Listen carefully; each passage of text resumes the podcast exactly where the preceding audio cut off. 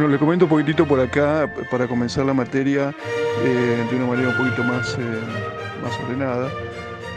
Podemos comenzar de dos maneras, eh, diciendo qué es filosofía y dando una definición, que está en ese manualcito de, de Salustiano Fernández Viejo, ¿no? que aunque, aunque parezca viejo, en realidad es un muy buen manual porque todo lo que es viejo es bueno en filosofía, como en general, en, todo este tipo de cosas humanísticas. Es un manual eh, muy claro, muy concreto, eh, eh, muy, muy sustancioso, muy sintético, muy ordenado. Entonces me, gusta mucho para trabajar con, con mis alumnos. ¿no? Este y otro que no les voy a pasar para, para, no, para no complicarlos más. la definición de filosofía está ahí. Pero bueno, ¿qué es la filosofía concretamente? La filosofía y cómo comenzó. Comenzó en el siglo 7-6 a.C. en Grecia.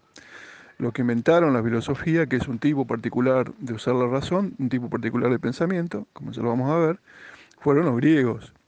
Eh, y es una creación totalmente original, porque no existía la filosofía antes. ¿eh? No significa que la gente antes no era inteligente o no sabía usar la cabeza, porque había muchísima razón también en los mitos que los griegos tenían, por ejemplo, la historia que contaban en, sus, en su ámbito religioso, ¿no? la mitología griega, ¿no? los dioses griegos, el panteón griego, Zeus, Afrodita, en fin, todos los dioses y dioses que tenían ellos.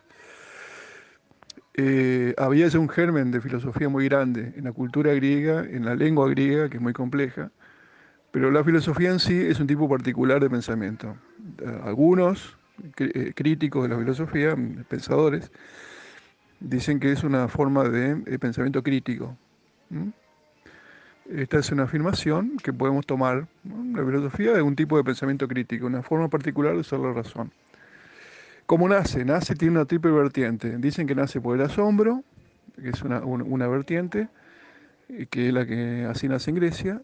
También en la Edad Moderna, siglo XVII, por la duda el otro motor para hacer filosofía, y eh, las, circunstancias, circunstancias eh, o situaciones límites, de angustia, en fin, que es muy propio de nuestra edad también, ¿no? y bueno, de toda la edad de la vida, y de toda la edad de la época del hombre.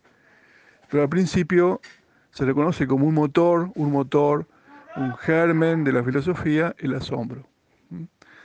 Para ver el tema del asombro, también en esa paginita que yo le mostré, que es un blog que estoy armando yo de hace muy poquito, hay un video que hace referencia a ese inicio de la filosofía. Es un video muy lindo que los que quieren lo pueden ver ahí en la página, eh, que se llama justamente eh, El asombro o el inicio de la filosofía. Bueno, ahí está en, la página. Eh, los audios que yo puse así hacen referencia, digamos, a otros momentos de la filosofía que son posteriores ya es el siglo V eh, y IV de, antes de Cristo, en el cual se dan los grandes pensadores de la filosofía de la del siglo de oro de Grecia.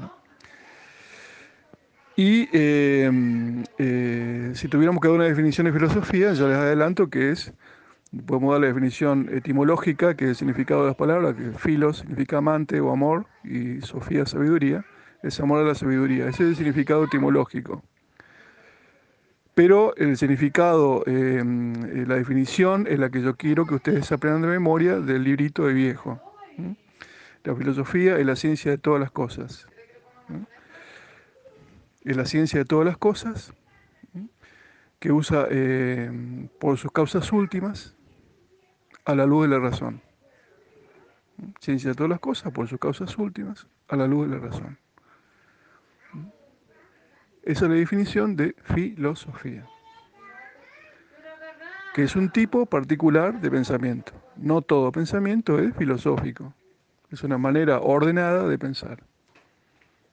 Bueno, yo soy profesor de filosofía, no soy profesor de otra cosa. O sea que lamento que podamos, tengamos que estar tan poco tiempo porque hubiera sido muy enriquecedor encontrarnos y hacer un camino con la filosofía justamente, ¿no?